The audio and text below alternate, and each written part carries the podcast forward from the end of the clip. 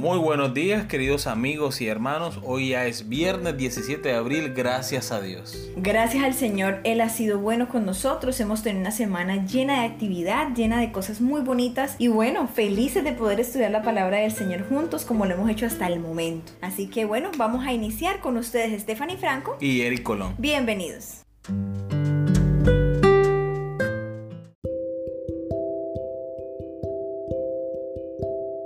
Estudiar y meditar. Lee Elena de Guay en El deseo de todas las gentes, el capítulo La niñez de Cristo en la página 49 a la 55 y La tentación página 89 a la 99. Bien, como los capítulos son bastante largos, entonces decidimos sacarnos apartes que nos pareció de suma importancia que están relacionados obviamente con la lección y con lo que ha sido la temática para esa semana. Así que del capítulo La niñez de Cristo. En los días de Cristo, el pueblo o ciudad que no hacía provisión para la instrucción religiosa de los jóvenes se consideraba bajo la maldición de Dios. Sin embargo, la enseñanza había llegado a ser formalista. La tradición había suplantado en gran medida a las escrituras. La verdadera educación debía inducir a los jóvenes a que buscasen a Dios si en alguna manera palpándole a él.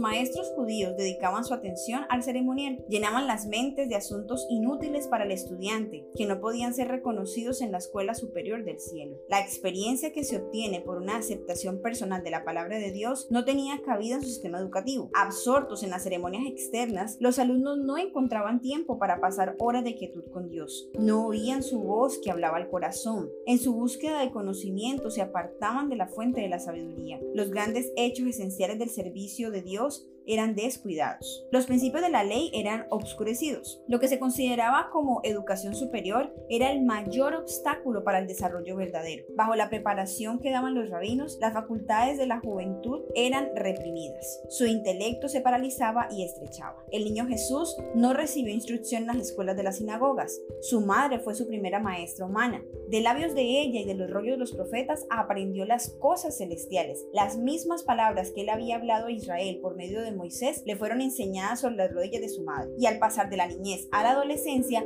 no frecuentó las escuelas de los rabinos, no necesitaba la instrucción que podía obtenerse de tales fuentes, porque Dios era su instructor. Puesto que Él adquirió saber como nosotros podemos adquirirlo, su conocimiento íntimo de las escrituras nos demuestra cuán diligentemente dedicó sus primeros años al estudio de la palabra de Dios. Mientras tratemos de familiarizarnos con nuestro Padre Celestial mediante su palabra, los ángeles se nos acercarán nuestro intelecto se fortalecerá, nuestro carácter se elevará y refinará. La comunión con Dios por medio de la oración desarrolla las facultades mentales y morales, y las espirituales se fortalecen mientras cultivamos pensamientos relativos a las cosas espirituales. Le era necesario estar constantemente en guardia a fin de conservar su pureza. Y todo joven que siga fiel y obediente al ejemplo de Cristo en su humilde hogar puede aferrarse a estas palabras que el Padre dijo de él por el Espíritu Santo. He aquí mi siervo, yo le sostendré, mi escogido en quien mi alma toma contentamiento. He separado estos apartes de este capítulo porque me parecieron importantes en cuanto a lo mucho que la palabra de Dios puede instruir nuestra mente, lo mucho que puede refinar nuestros pensamientos,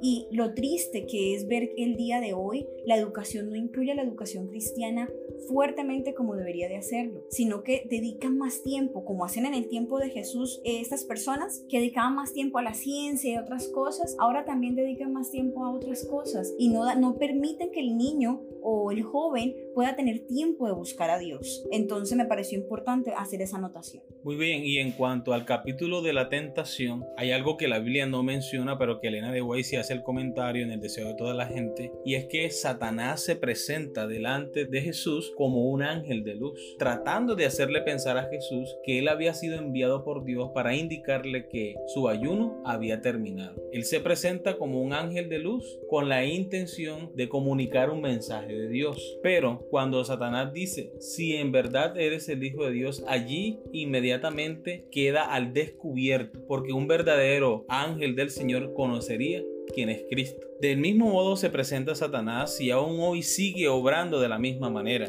Siempre que una persona está rodeada de nubes, se halle perpleja por las circunstancias o afligida por la pobreza y angustia, Satanás está listo para tentarla y molestarla. Ataca los puntos débiles de nuestro carácter. Trata de destruir nuestra confianza en Dios porque Él permite que exista tal estado de cosas. Nos vemos tentados de desconfiar de Dios y a poner en duda su amor. Pero esto no debe ser así. En el caso de Jesús, estaba seguro en las palabras que había dicho el Padre cuando había sido bautizado por Juan el Bautista. Este es mi Hijo amado en el que tengo complacencia. Y mientras Jesús estaba siendo tentado, recordaba las palabras de su Padre amante. Lo mismo debemos hacer nosotros. Cuando lleguen los momentos de angustia, de dificultad, de problemas, debemos recordar las maravillosas promesas de Dios. Debemos recordar su palabra, que Dios es fiel y que siempre cumplirá su palabra en nuestras vidas. Amén. Los hombres se creen más sabios que la palabra de Dios, más sabios incluso que Dios. Y en vez de poner los pies sobre el fundamento inamovible y confrontar todo con la palabra de Dios, someten estas palabras a sus propias ideas de ciencia y naturaleza. Y si resulta que aquella no concuerda con sus ideas científicas, la descartan por falta de credibilidad. Science of the Times del 27 de marzo del 84, página 1.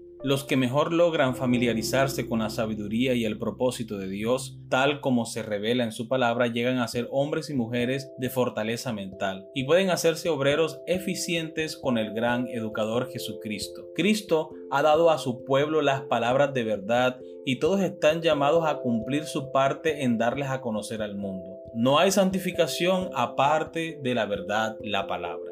Entonces, cuán esencial es que ella sea comprendida por todos. Ahora seguimos con las preguntas para dialogar. Si Jesús, los autores de los Evangelios y Pablo consideraban que las escrituras del Antiguo Testamento eran la palabra de Dios, ¿qué debería decirnos esto acerca de por qué actualmente hay muchas perspectivas modernas sobre las escrituras que están erradas y por qué no debemos dejarnos engañar por esos argumentos sin importar quién los inculque? Hay muchas perspectivas modernas sobre las escrituras que están erradas porque los predicadores no estudian la Biblia con la humildad de aprender o ser enseñados, sino que extraen de la Biblia textos fuera de su contexto para sustentar falsas creencias y doctrinas, forzando el texto bíblico a decir lo que no es en realidad. Por ejemplo, la errada enseñanza de que si eres salvo, siempre serás salvo. Cuando Ezequiel capítulo 18 versículo 20 dice que el alma que pecare, esa morirá. Ciertamente, si nosotros aceptamos a Jesús como nuestro Salvador personal y somos obedientes y fieles a su palabra, en Cristo Jesús tenemos garantizada nuestra salvación. Pero si en algún momento nos llegamos a desviar de nuestro camino, si hay algún pecado que no hayamos confesado, si hay algún pecado oculto todavía en nuestra vida cristiana, ¿Cómo podremos nosotros entrar en el cielo si el Salmo 24, el versículo 1 en adelante, ¿quién subirá al santo monte de Dios? El limpio de mano, el puro de corazón, el que no ha hecho cosas vanas ni engañado, ni ha elevado su alma a la vanidad. Entonces, que quede claro, sí somos salvos en Cristo Jesús, sí somos obedientes y guardamos sus mandamientos. Dios espera que hagamos una entrega total, no parcial. Tengo algo que quisiera añadir a lo que acabas de comentar y es que es importante que tengamos en cuenta que cuando hablamos de el alma que pecare, esa morirá. Recordemos que el pecado, muchos dicen, sí, el pecado es transgresión de la ley, pero también he aprendido que principalmente el pecado es una separación que nosotros tenemos de Dios. Entonces, no es que Dios sea injusto y que porque alguien dijo una mentira, entonces ya no tiene salvación. No, sino como estamos separados de Dios cuando pecamos, el hecho de que yo peque es porque estoy alejada de Dios. Entonces, ¿cómo puedo yo recibir el perdón de Dios? ¿Cómo puede Dios acercarse a mí y abrazarme si yo estoy alejada de Dios? Es por esa razón que no podemos recibir la salvación, porque si yo me alejé de Dios, ¿cómo hago para que el Señor me abrace? Obviamente no me estoy dejando abrazar por el Señor y por esa razón no puedo ser salvo. Otra de las perspectivas modernas que están erradas es la siguiente, el Evangelio de la Dios te ha llamado a ser cabeza y no cola, dicen los predicadores actuales. Es decir, Dios te ha llamado a ser rico y no pobre, pero para ello debes sembrar. Esa es la política.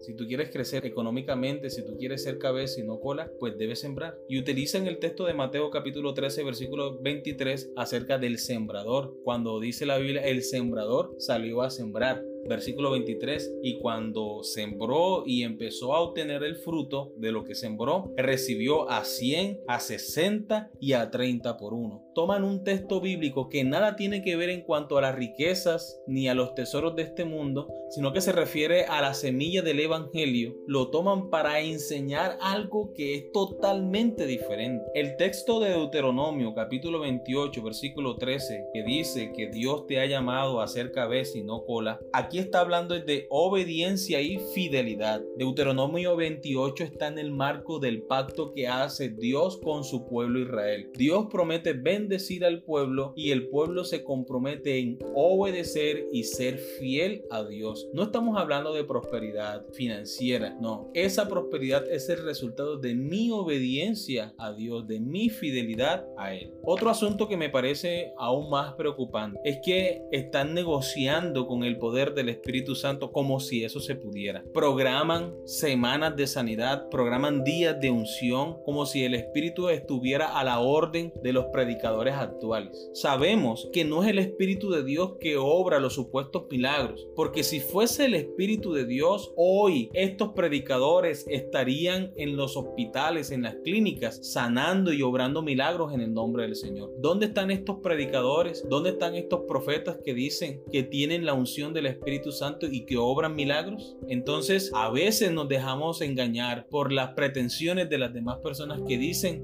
que entienden las escrituras y que poseen el poder del Espíritu Santo y no es así. Número 2. Solo para dar una idea de hasta dónde han llegado muchos eruditos bíblicos modernos con su escepticismo, estas son algunas de las cosas que muchos eruditos modernos niegan. Rechazan una creación literal de seis días, y en cambio aceptan que hubo miles de millones de años de evolución. Rechazan a un Adán sin pecado en un mundo no caído. Rechazan un diluvio universal. Algunos rechazan la existencia literal de Abraham. Algunos rechazan la historia del Éxodo. Algunos rechazan los milagros de Jesús, incluso su resurrección corporal. Algunos rechazan la idea de la profecía predictiva, en la que los profetas vaticinan el futuro, a veces siglos o incluso milenios antes. Ahora la pregunta es, ¿qué deberían decirnos estas conclusiones sobre lo que sucede cuando la gente comienza a dudar de la autoridad y la autenticidad de las escrituras? Además, ¿de qué manera se podría ayudar a estas personas a llegar a tener una comprensión clara de la verdad? Lo cierto es que una duda lleva a la otra. Cuando dudamos de algún aspecto de la palabra de Dios, es difícil aceptar las demás cosas por fe. Si yo dudo del relato del Éxodo y cómo el Señor por medio de su poder abrió el mar, si yo no acepto eso, pues mucho menos voy a aceptar o creer que Jesús resucitó a una persona después de cuatro días de estar muerto. Si yo le doy cabida a las dudas con respecto a la palabra de Dios, es decir, que yo creo una parte de la Biblia pero la otra no, esa duda cada día va a ser más grande y la incredulidad va a crecer en el corazón de las personas. Tú ahora me comentabas hace un rato sobre la manera como muchas personas reciben el Evangelio. Muchas veces la gente cree que la forma más indicada de predicar la palabra es justamente subirse a un bus y predicar, justamente irse a un parque y hablar de la palabra de Dios, o ir de casa en casa tal vez dando estudios bíblicos pero no para todos es así, no para todos funciona así. Hay personas, como me decía mi esposo un rato, a las que tal vez la palabra de Dios no les llama la atención. Esas personas están reacias porque tal vez en su pasado han tenido preconceptos, pero cuando llega a su vida una persona cristiana que no llega hablándole de la palabra de Dios, sino que llega mostrándole actos de bondad, llega mostrándole que cree en un Jesús que fue amoroso y esta persona es amorosa con con quien le rodea, esa creo que es una de las mejores maneras de predicar la palabra de Dios. Y tal vez estas personas necesiten justamente eso. La pregunta adicional dice que de qué manera podríamos ayudar a estas personas a tener una comprensión clara de la verdad. A veces podríamos mostrarles lo que es realmente vivir el Evangelio. No solamente es, sí, lo leo, sí, ahí está en la Biblia, sino que además lo pongo en práctica. Si mi vecina está enferma, ¿qué puedo yo hacer por ella? Si mi vecino tiene un problema, ¿qué, ¿cómo puedo yo colaborarle? ¿Cómo puedo yo ayudarle? Pero que nos duela como ese, ese mal ajeno, que también podamos nosotros tratar de hacer algo por otros. Así es. Una de las cosas que más molestaba a los escribas y fariseos, incluyendo también los sacerdotes, acerca de Jesús, era que lo que él predicaba, a sí mismo lo vivía su humildad, su dedicación eh, por el servicio, por ayudar a las demás personas ponía en evidencia el egoísmo, la crueldad de los sacerdotes, de los escribas y fariseos. Eso iba en contraposición de lo que ellos eran y lo que estaban enseñando. Así que la mejor forma de acercarse a las personas son con nuestros actos de amor, mediante el testimonio, mediante el servicio, así como Jesús hacía. Mediante el método de Cristo se puede alcanzar los corazones de las personas que están reacias de aceptar la palabra de Dios como una revelación divina. Ahora la pregunta final, la número 3. En respuesta a la pregunta al final del estudio del martes, ¿cómo entendemos el hecho de que toda la escritura sea inspirada, incluso las partes que no necesariamente se aplican a nosotros hoy? Yo te decía, mi amor, que la Biblia está constituida por principios, ¿verdad? Obviamente no todas las cosas escritas en la Biblia aplican para nosotros hoy porque fue escrita en otro tiempo, en otra cultura, en otro contexto. Pero los principios trascienden las barreras del tiempo, de la cultura, de las tradiciones. Porque hoy nosotros podemos enseñar en la Biblia que nuestro cuerpo es templo del Espíritu Santo. No que nosotros estamos adoptando un estilo de vida judío o una alimentación judía, no, es el principio que Dios ha establecido en su palabra. Otro principio de la palabra de Dios es su misma ley. La ley de Dios revela su carácter y la ley de Dios es la regla de vida para el cristiano. Nosotros debemos guardar los mandamientos de Dios porque es la manera como nosotros demostramos que le amamos y que somos obedientes y que somos fieles a su palabra. También pensando en esas normas o reglas que existieron antes de las que habla la Biblia, pero que de pronto no se aplican para nosotros. Por ejemplo, cuando una mujer llegaba a su momento del periodo, se decía que la mujer pues estaba inmunda, ¿cierto? uno podría decir, no, eso era discriminación, qué feo, pero no, realmente en ese tiempo no existía como en nosotros hoy que existe las toallas higiénicas y todo el mecanismo para una como mujer mantenerse aseada en, momentos como ese. Cada mes, pues ya uno sabe y uno mantiene las pastillitas para el cólico, sus toallas higiénicas y todo el kit de, limpieza, pero en ese tiempo no. Entonces, imagínense, ni siquiera de pronto podían contar con un jabón, con algún aromatizante, eh, pues que pudiera ocultar el olor que la sangre tiene. Tenían que utilizar trapos y esos trapos muchas veces eran lavados, pero ¿con qué lo podían lavar para que pudiera quedar completamente limpio y sin olor? Entonces realmente eran reglas de higiene que nosotros tal vez no las vemos útiles ahora, pero cuando las pensamos nos damos cuenta, oye, sí, el Señor fue muy inteligente y lo dijo también como para no crear incomodidad entre las personas que estaban alrededor de aquellas mujeres que tenían su periodo. Otro principio que deberíamos mencionar es acerca de la forma en cómo nos vestimos, con pudor y modestia. Obviamente nosotros los caballeros no nos vestimos de túnicas como lo hacían en la tradición judía o como lo hacen todavía. Ni las mujeres también se cubren la cabeza con los velos y eso. No, simplemente se toma el principio fundamental de la palabra de Dios y se aplica a nuestro contexto cultural, a nuestro contexto de vida. Así que los principios de Dios permanecen para siempre, no se cambian. Obviamente todo lo que está escrito en la Biblia es para nuestra enseñanza porque fue inspirado por Dios. Amén. Muy bien, esto ha sido todo por hoy. Esperamos que haya sido de gran bendición para ustedes como lo fue para nosotros. El Señor les bendiga y les deseamos un feliz sábado y que todos podamos estar salvos en los brazos de nuestro Señor. Amén.